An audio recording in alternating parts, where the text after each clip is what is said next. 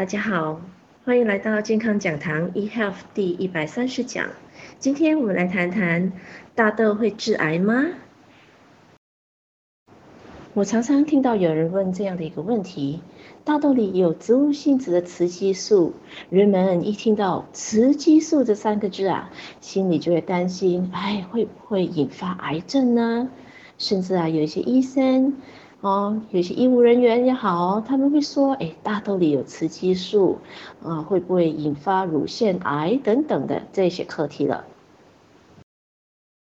那为什么会有这个顾虑呢？原因是，事实上啊，动物的雌激素呢，动物的 animal estrogen 呢，它会引发乳腺癌以及其他的癌症，那它会让一个人比较容易得到癌症，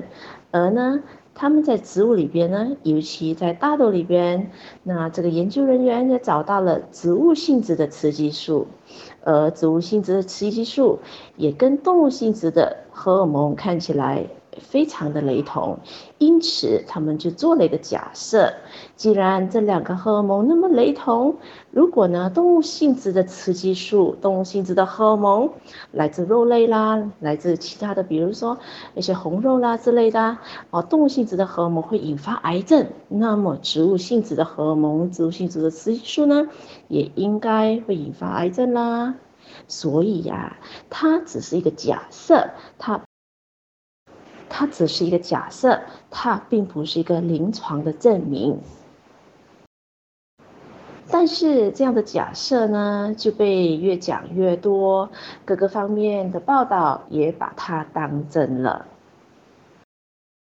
所以呢，这个假设啊，被传得越来越严重到，直到美国的卫生局、美国的农粮组织、美国的癌症协会，这个世界性中立的。单位就出来说话啦，他们说，我们没有任何的证据显示出大豆会致癌。其实啊，所有的植物里都有植物性质的荷尔蒙的。一个植物它有它的荷尔蒙的用意是什么？就像我们人人类一样啊，我们有我们自己本身的激素，有自己的荷尔蒙的啊。植物的激素呢，是那个植物成长成为一个大豆，成长成为一个花椰菜，成长一个水果呀。它才有了这个激素呢，那它这个植物才能成长。没有这个雌激素的话呢，这个果实就长不成啊。那世界上的科学家们呢，还继续的做研究，而且还发觉到啊，大豆不但不会引发癌症，大豆反而可以预防癌症呢。在人类的细胞上面啊，我们都有一个我们叫做雌激素的接收器。那你可以把它想象成这个雌激素的接收器呢，就像一个钥匙孔一模一样的，而您的雌激素就像一把的钥匙。那今天动物性质的雌激素，就比如说今天我们吃了一块肉，我们嗯吃了一一克牛排，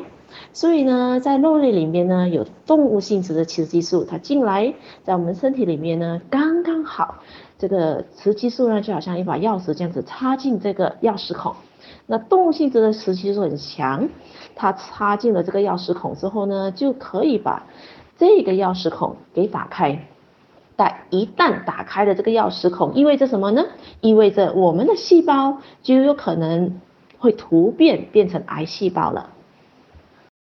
是植物性质的雌激素刚好相反。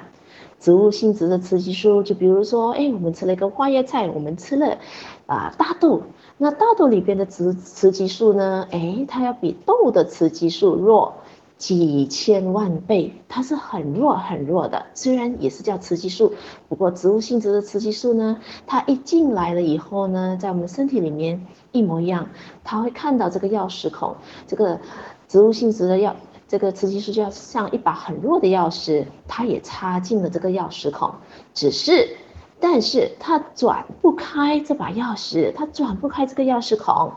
意思就是说什么呢？它没办法去 activate，它没办法把这个细胞病变变成癌细胞，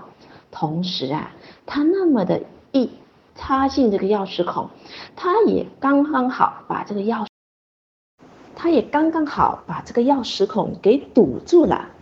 所以呢，下一回，哎，我们在吃一块肉的时候呢，哎，我们肉类里边的动物性质的雌激素跑过来了，它很强啊，它想要找一个钥匙孔给插进去，让细胞病变变成癌细胞啊。问题是，它看到，哎，没有空的钥匙孔可以插啦，那它就启动不动，而启动不了我们身上的癌细胞啦。所以呢，植物性质的雌激素啊，它不止不可不会致癌，反而它会帮我们身体预防癌症了。所以呀，今天我们必须很清楚的了解这一点：会致癌的雌激素呢，是来自动物的；来自植物的呢，不但不会致癌，它反而会预防癌症。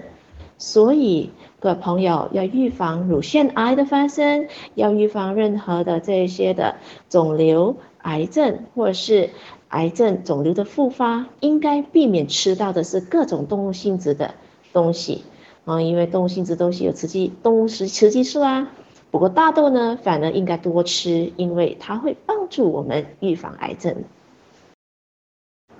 当我们去吃一个完整的大豆的时候呢，它的好处可多了。美国的 FDA 告诉我们说，大豆会降低坏的胆固醇，可以预防心血管的疾病。完整的大豆里呢，有富含叶酸盐，可以让我们的身体呢制造叶酸，对备孕的妈咪们或者是在怀孕的妇女特别的有好处。那大豆呢，也有很高的植物性质的钙质以及蛋白质了，对小孩在成长的过程或者是妇女都有个很好的营养。甚至呢，大豆呢也可以让我们想要健美身材的朋友呢，让我们有一个可以建立我们的肌肉的很好的一个成分了。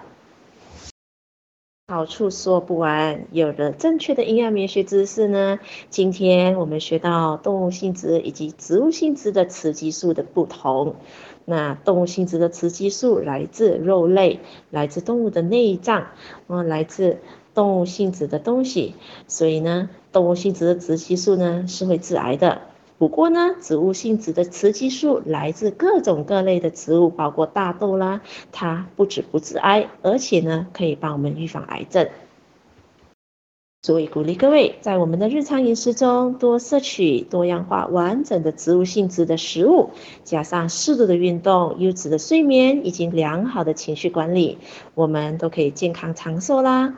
那今天健康讲堂 eHealth 就跟各位分享到这一个。改个段落，我是您的营业美学导师 Sydney，谢谢各位。